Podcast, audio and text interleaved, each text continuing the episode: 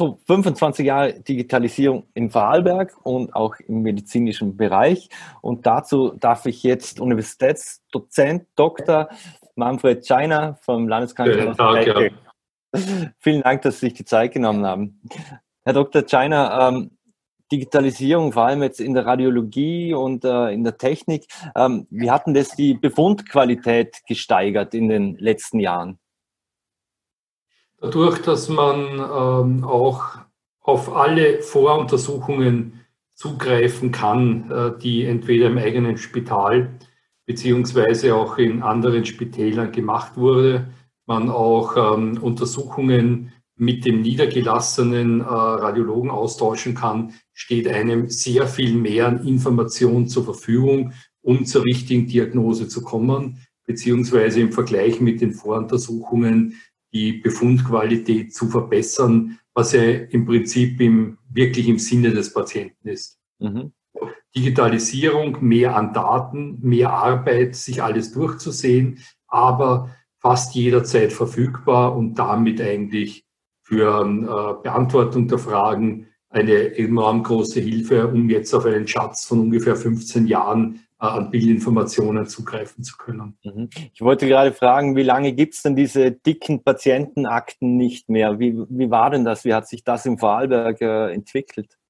Äh, ich habe 2004 in Feldkirch begonnen. Zu dem Zeitpunkt ist ein landesweites PAX, ein landesweites RIS geplant worden. Äh, das wurde dann über die nächsten ein bis zwei Jahre umgesetzt. Und wenn vorher jede Untersuchung eigentlich ein Röntgenfilm oder ein Röntgenbild war, äh, sind seit 2006, wir haben noch ein Jahr ungefähr beides gemeinsam gespeichert, analog und digital, aber seit 2006 sind Untersuchungen ähm, in einem PAX, also in meinem Archiv gespeichert, von allen Modalitäten im äh, Röntgen, das heißt äh, von äh, Computertomographie, MRT, Ultraschall, konventionelles Röntgen, Durchleuchtung, Angiografie. Also seit 15 Jahren sind wir voll, fast voll digital. Mhm. Ähm, ist man auch, ähm, das können Sie aus dem Nähkästchen plaudern. Sind wir da, was die Technik, Software etc. betrifft, äh, State of the Art oder, oder wird da in Zukunft da investiert werden oder braucht es Dinge, die, die man unbedingt benötigen würde oder sind wir da total im Puls der Zeit? Ähm, wir waren seit 2005 immer am Puls der Zeit, also seit der Planung. Es ist ähm, kein endgültiges äh, leicht äh, fertig zu machen, das Projekt, sondern jedes Jahr gibt es Neuerungen, die zum Teil übernommen werden. Ähm, höhere Geschwindigkeit, äh, schnellere Computer, bessere Bildschirme. Also es ist eine Weiterentwicklung und äh, wenn wir nicht an der Spitze sind, sind wir zumindest im Spitzenfeld, vor allem der Zugang, dass von einem Bundesland alles eigentlich äh, äh digital vorhanden ist das ist auch österreichweit ein wirklich vernünftiges und gutes Projekt, wo wir schon sehr früh begonnen haben. Mhm.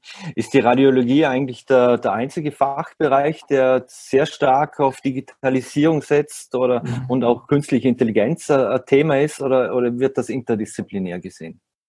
Ähm, interdisziplinär ja, also sehr viele äh, andere Disziplinen, Endoskopien zum Beispiel, äh, wo Pathologien dokumentiert werden, äh, andere Untersuchungen äh, mit ähm, äh, Röntgenquellen, wie zum Beispiel im OP, Unfallröntgen zum Beispiel. Auch die benutzen alle das PAX. Wir speichern alle Bilddokumente, also auch Filme, OP-Filme dort ein. Also das ist ein wirklich ein großes Archiv für alle Arten von medizinischen Eingriffen und Zugängen, nicht nur die Radiologie. Mhm.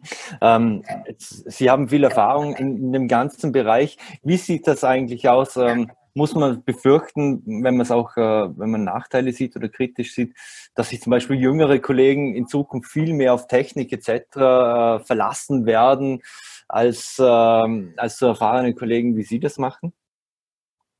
Ähm, es ist eine Evolution, die da nach und nach stattfindet. Also wir hätten zum Beispiel gar nicht mehr die Möglichkeit, Röntgenfilme von Patienten oder Röntgenbilder von Patienten anzulegen. Es ist alles digital.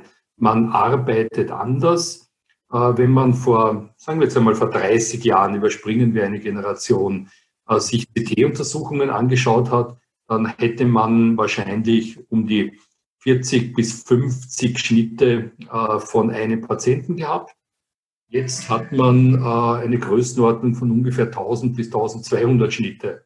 Und ähm, äh, das bedingt, dass man das eigentlich nur mehr digital über eine Workstation äh, verarbeiten kann. Wir sind abhängig von der Technik, wie wir jetzt auch mit äh, Covid nicht nur im Spitalsbereich, sondern anderswo gemerkt haben, können aber die Technik sehr gut verwenden, wie zum Beispiel Heimarbeitsplätze umzusetzen. Gefunden könnte ich jetzt von daheim auch. Das wäre zum Beispiel vor 15 Jahren nicht möglich gewesen. Da hätte man mir mit Taxi die Röntgenbilder zuschicken müssen. Mhm oder zuführen müssen. Mhm. Ähm, Datenschutz ist ein großes Thema. Viele Daten sind viel Verantwortung. Äh, und äh, das Ziel unserer Abteilung, also aller Röntgenabteilungen in Vorarlberg, der KPG, ist das für den Patienten mit dem größten Benefit. Das ist eben Verfügbarkeit, aber auch mit der nötigen Sicherheit äh, und äh, mit ähm, äh, Einhalten aller Datenschutzrichtlinien äh, im Prinzip zu bearbeiten. Mhm. Ähm, wenn Sie Vorarlberg ansprechen, jetzt gibt es die Landeskrankenhäuser, dann gibt es das Stadtkrankenhaus in, in Dornbirn. Äh, mit wem arbeiten Sie da sehr eng zusammen und äh, überhaupt äh, zusammen? Ist das nur Vorarlberg oder geht es über die Grenzen hinaus? Äh, Im Prinzip arbeiten wir mit Dornbirn extrem gut zusammen.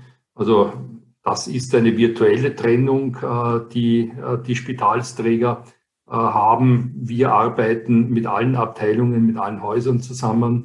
Unser übergeordnetes Spital ähm, äh, gilt auch in dem Fall für Dornbirn, ist die Universitätsklinik Innsbruck, also die Medizinische Universität äh, Innsbruck.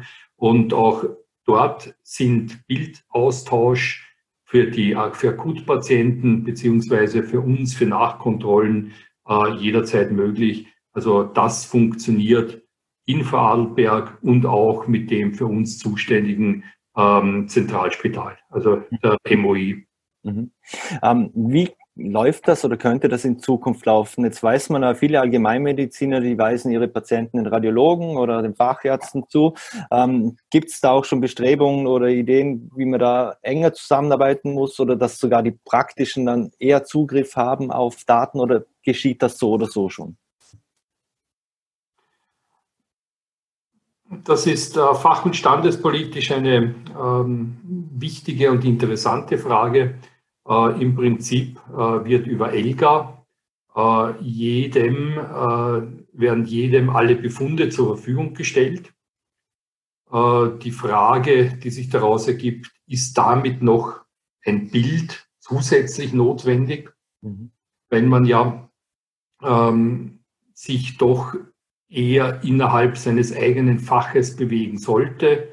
Ausnahmen sind in dem Fall, äh, die mir als erst einfallen, also ich werde jetzt nicht alle aufzählen können, Unfallchirurgen, Orthopäden, die zum Beispiel die MR-Bilder, die beim niedergelassenen Radiologen gemacht werden, äh, für ihre OP-Planung, für ihre Behandlungsplanung brauchen. In letzter Konsequenz äh, wird das sicher über ELGA möglich sein. Also das wäre die ideale Plattform. Derzeit ist der zugängliche Befund die Basis für die Behandlung, in dem Fall auch beim Allgemeinmediziner. In letzter Konsequenz äh, äh, werden sicher auch Bilder, äh, werden Bilder verfügbar sein. Die Frage ist nur wann und in welcher Form. Mhm. Abschließend noch, ähm, wie lange glauben Sie, wird es dauern, dass äh, Ups, jetzt hatte ich ja kurz eine Rückkoppelung, pardon. Ähm, wie, wie, lange glauben Sie, wird es dauern, dass wirklich irgendeine künstliche Intelligenz da ist, die, die in dem Bereich äh, in, Sie in der Arbeit noch mehr unterstützt, zum Beispiel auch mhm. um proaktiv äh, sagen zu können, äh, der oder der muss auf das und das aufpassen, als statt nur reaktiv äh, handeln mhm. können?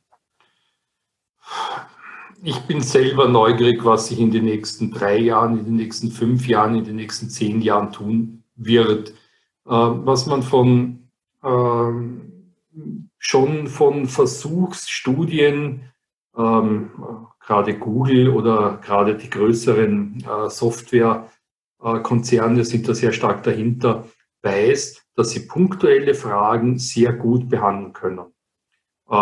Das, was die Radiologie eigentlich immer ausgezeichnet hat, war ähm, das Betrachten eines Patienten, wenn man sich die Knochen anschaut, äh, vom Zugang wie ein Orthopäde, wenn man sich die Organe anschaut, ein Zugang wie ein Chirurg, äh, was kann, was muss operiert werden. Wenn man sich äh, Nerven, Blutgefäße anschaut, denkt man wie ein Gefäßchirurg. Also es sind sehr, sehr viele Facetten, ähm, die man zu berücksichtigen hat. Ich sage nicht, dass das einmal nicht die Technik für uns übernehmen kann, aber das alles in eine Interpretation zu integrieren, ähm, das wird sicher sehr lange dauern. Wenn man es, äh, wenn es im Prinzip darum geht, zum Beispiel zu fragen, ich habe jetzt ein Röntgenbild eines Patienten mit Verdacht auf äh, Covid-19, äh, hat er das oder hat er das nicht? Wird eine Artificial Intelligence das ähm, sicher ganz gut beantworten können, weil es umschriebene Muster gibt, wo er sagen kann, das ist da und das ist nicht da. Der Kollege hätte dann den Vorteil, also der Dr. Google oder wer auch immer, dass er 24 Stunden am Tag arbeiten kann. Er braucht keine Pausen, er braucht keine Erholung und ist von seinen Algorithmen her immer gleich schlecht oder immer gleich gut. Also die Herausforderung ist da, viel zu integrieren in der Interpretation und äh, wenn es einmal eine Hilfe ist, wird sie sicher gerne angenommen werden. Sehr spannend. Da bleiben wir dran. Und ich bedanke mich recht herzlich bei Ihnen für die Zeit und das Gespräch und wünsche alles Gute und gesund bleiben. Vielen Dank für die Fragen. Danke, dass ich dabei sein durfte. Danke, auf Wiedersehen. Wiederhören.